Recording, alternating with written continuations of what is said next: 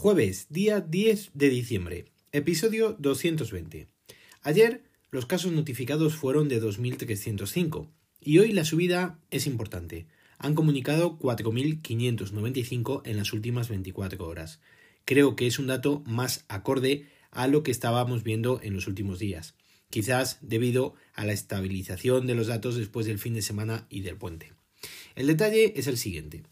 1.373 en Madrid, 1.137 en Cataluña, 337 en el País Vasco, 308 en Castilla y León, 255 en Galicia, 182 en Canarias, 179 en Aragón, 150 en la Comunidad Valenciana, 122 en Asturias, 119 en Andalucía, 114 en Baleares, 88 en Navarra, 50 en Murcia, 44 en Cantabria, 42 en Extremadura, 35 en Castilla-La Mancha, 26 en La Rioja, 22 en Melilla y 12 en Ceuta. El número total de casos asciende ya a 1.720.056. En cuanto al número de casos diagnosticados en los últimos 14 días, afortunadamente siguen bajando, así como su incidencia acumulada, y hoy se han comunicado 88.750, y la tasa por cada 100.000 habitantes es ya de 188,72. El número de casos diagnosticados en los últimos 7 días han sido de 35.863, con una tasa por cada 100.000 habitantes de 76,26. Respecto a los casos diagnosticados con fecha de inicio de síntomas en los últimos 14 días, han sido de 32.081, con una incidencia acumulada por cada 100.000 habitantes de 68,22. Y respecto al número de casos diagnosticados con fecha de inicio de síntomas en los últimos 7 días, han sido de 8.392, con una incidencia acumulada por cada 100.000 habitantes de 17,85. El número de casos que han precisado hospitalización con fecha de ingreso en los últimos 7 días han sido de 2.075, siendo el total de 199.088. En cuanto al número de casos que han ingresado en UCI con fecha de ingreso en los últimos 7 días, han sido de 174 y el total es de 16.928. El número total de pacientes COVID es de 11.965, con un porcentaje de camas ocupadas del 9,64%. En cuanto al número de pacientes COVID en UCI son de 2.158, con un porcentaje de camas ocupadas del 22,44%. El número de ingresos por COVID en las últimas 24 horas han sido de 1.089, con un total de 1.325 las altas realizadas también en estas últimas 24 horas.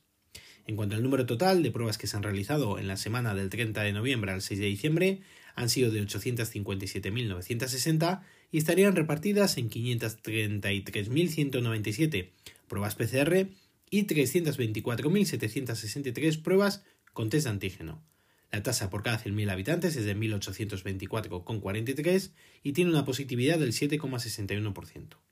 En cuanto al número de fallecidos, con fecha de función en los últimos 7 días, han sido de 765 por los 700 comunicados en el día de ayer. Como veis, siguen sin bajar y desde luego es uno de los datos peores de toda esta evolución a la baja que estamos llevando.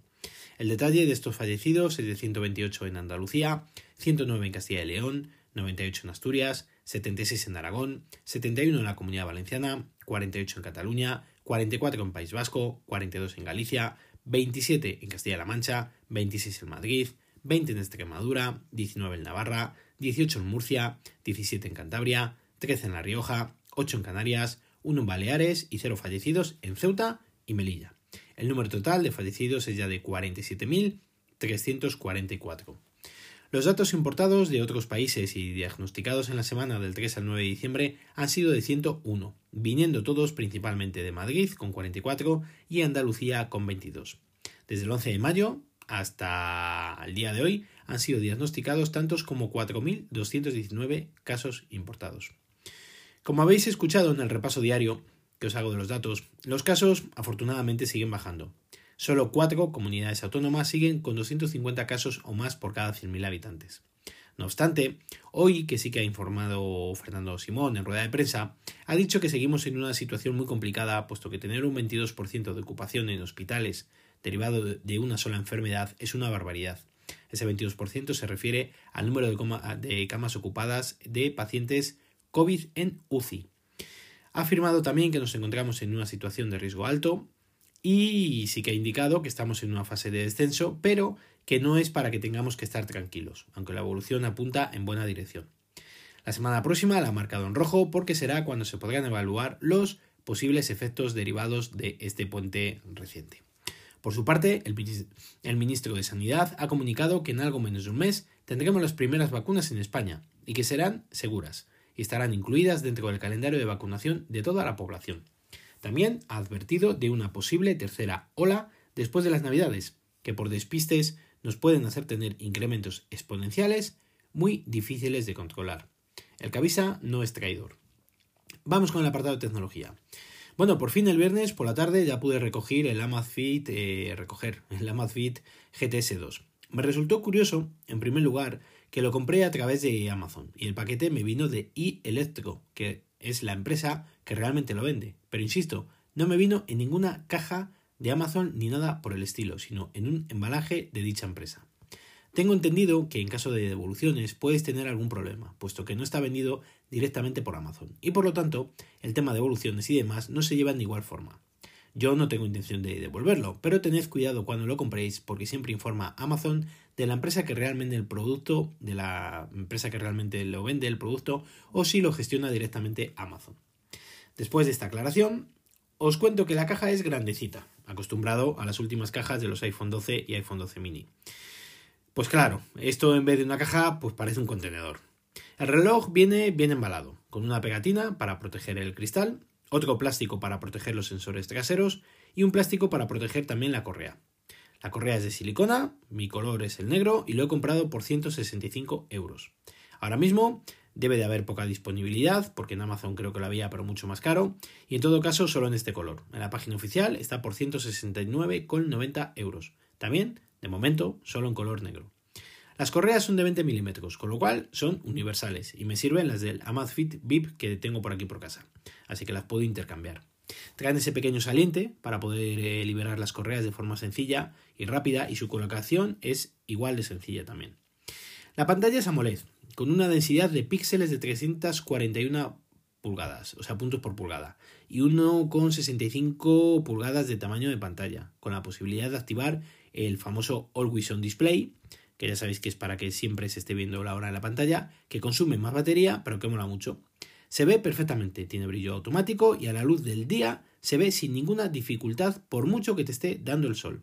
Tiene un cristal curvado y su tacto es exquisito. El peso la verdad es que también sorprende, porque este reloj no pesa nada. Puedes realizar llamadas por Bluetooth, puesto que tiene micrófono y auricular. Las llamadas, más bien, las puedes contestar desde el reloj pero no hacerlas desde el mismo. Es una puntualización que debéis de saber. Es decir, si está sincronizado mediante Bluetooth con el teléfono y te llaman, puedes descolgar la llamada o la puedes colgar. Si la descuelgas, puedes hablar desde el micrófono que tiene el reloj y se escucha, la verdad, bastante bien.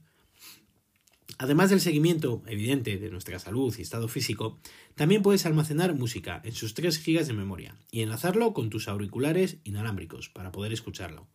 Yo lo he probado con los AirPods Pro. Funciona bastante bien, me costó un poco el enlace. Y si te, por ejemplo, te entra una llamada y la contestas desde el reloj, no lo puedes escuchar desde los auriculares. Pero se silencia la música y si termina la llamada, vuelve donde lo habías dejado. No está en principio nada mal. Pero también que lo sepáis que en principio, yo por lo menos las pruebas que he hecho, si te entra una llamada y contestas, el sonido no pasa a los auriculares. Tienes que hablar desde el, desde el reloj. Lo anuncian con el asistente de Alexa integrado. Pero de momento, nada de nada. Sí es cierto que lo anuncian en la web y que a través de una mm, futura y próxima actualización OTA se integrará dicho asistente. en principio lo, lo, van, lo anuncian, ¿vale? Para Estados Unidos, Reino Unido, República de Irlanda, Canadá, Alemania, Austria, India, Japón, Australia, Nueva Zelanda, Francia, Italia, España, México y Brasil. Para todos estos países es para donde anuncian la actualización OTA para el reloj, que desde luego le va a dar otro aire y mayor usabilidad. Además tiene el control de saturación de oxígeno en sangre. Prometen una autonomía de 7 días con un uso típico, 20 días con un uso básico, 25 horas utilizando continuamente el GPS y 5 horas realizando llamadas mediante el Bluetooth. Tiene 12 modos deportivos de inicio pero con la actualización que te salta nada más sincronizar el teléfono, tiene más de 40 modos de todo tipo. Hasta puedes controlar tu baile. Puedes monitorizar la frecuencia cardíaca durante las 24 horas y es resistente al agua hasta 5 atmósferas. El sistema operativo del reloj es Amazfit OS y funciona sin ningún tipo de lag y también sin ningún problema. Y además se puede controlar los menús mediante gestos. Tampoco es que tenga tantos menús como para volverte loco, pero tiene lo justo para medir la presión cardíaca, el nivel de estrés, el oxígeno en sangre y demás. Tiene un menú de ajustes muy bueno donde podrás indicar el nivel de brillo de la pantalla o bien si quieres brillo automático, menú Bluetooth para configurar y enlazar nuevos dispositivos, las preferencias del usuario desde donde podrás, por ejemplo, seleccionar si al pulsar dos veces seguidas el único botón que tiene qué aplicación quieres que te abra y también la configuración de esferas, donde podrás seleccionar la que más te guste. Y algunas puedes hasta configurar sus complicaciones tipo al Apple Watch. No se le pueden instalar aplicaciones, algo que también es necesario que tengáis en cuenta. También desde la pantalla principal, dejando pulsada la esfera, accedes a este menú. Tiene una cosa que es una tontería, pero que se puede conseguir mediante software, y es que de forma automática el reloj se coloca en el modo no molestar cuando te vas a dormir, algo genial y fantástico. Todo lo puedes sincronizar para su manejo, uso y disfrute con la aplicación ZEP, Disponible tanto para Android como para iOS, y con la cual lo has de sincronizar mediante un código QR que aparece en la pantalla del reloj. Desde esta aplicación puedes volcar todos los datos recogidos desde el reloj y además acceder a la tienda de esferas, donde podrás seleccionar infinidad de ellas y de todo tipo además. Están categorizadas y hay para todos los gustos. En el reloj eh, realmente no sé cuántas se pueden almacenar. Yo actualmente tengo creo que 12 o 14, no lo sé. En Android te puedes descargar además la aplicación de Notify, con la cual puedes sacarle mucho más provecho al reloj, aunque todavía al ser tan nuevo seguramente mejore con el tiempo. Tiene esta aplicación tantas opciones que abruma, con lo cual yo lo he echado una ojeadita y nada más. Yo el reloj actualmente lo tengo sincronizado tanto con iOS como con Android. Y desde el miércoles que me he incorporado al trabajo, le he estado llevando eh, solamente el, el, el, Amazfit y el, el, Apple Watch, le he dado descanso y le he dejado aquí en casita. También tenéis que tener en cuenta que no se pueden contestar las notificaciones, algo que pregunta mucha gente. Sería ya un puntazo que dejase contestar, aunque fuese con algún emoticono o algo parecido. Yo tengo esperanza que en alguna actualización nos vengan novedades importantes, además del asistente de Alexa. Es un reloj que yo realmente después de estos días de uso recomiendo. No tiene un precio elevado. Su autonomía es fantástica. Su pantalla también. Y el tema de las correas también es un puto favor. Cuando implementen Alexa en su funcionamiento, será un plus muy grande, aunque veremos cómo funciona. En cuanto a la autonomía, yo lo empecé a utilizar el sábado por la mañana y me ha aguantado hasta hoy jueves a las 2 y media de la tarde. No duermo con él, eso también hay que saberlo, pero 5 días y medio con la primera carga creo que no está nada mal. En fin, amigos y amigas, mañana más y mejor. Si queréis contarme algo, lo podéis hacer al email elgafaspodcast.com o en Twitter como arroba elgafaspodcast. Recuerda visitar mi blog, os dejo la dirección en las notas del episodio. Un saludo a todos y muchas gracias por vuestro tiempo.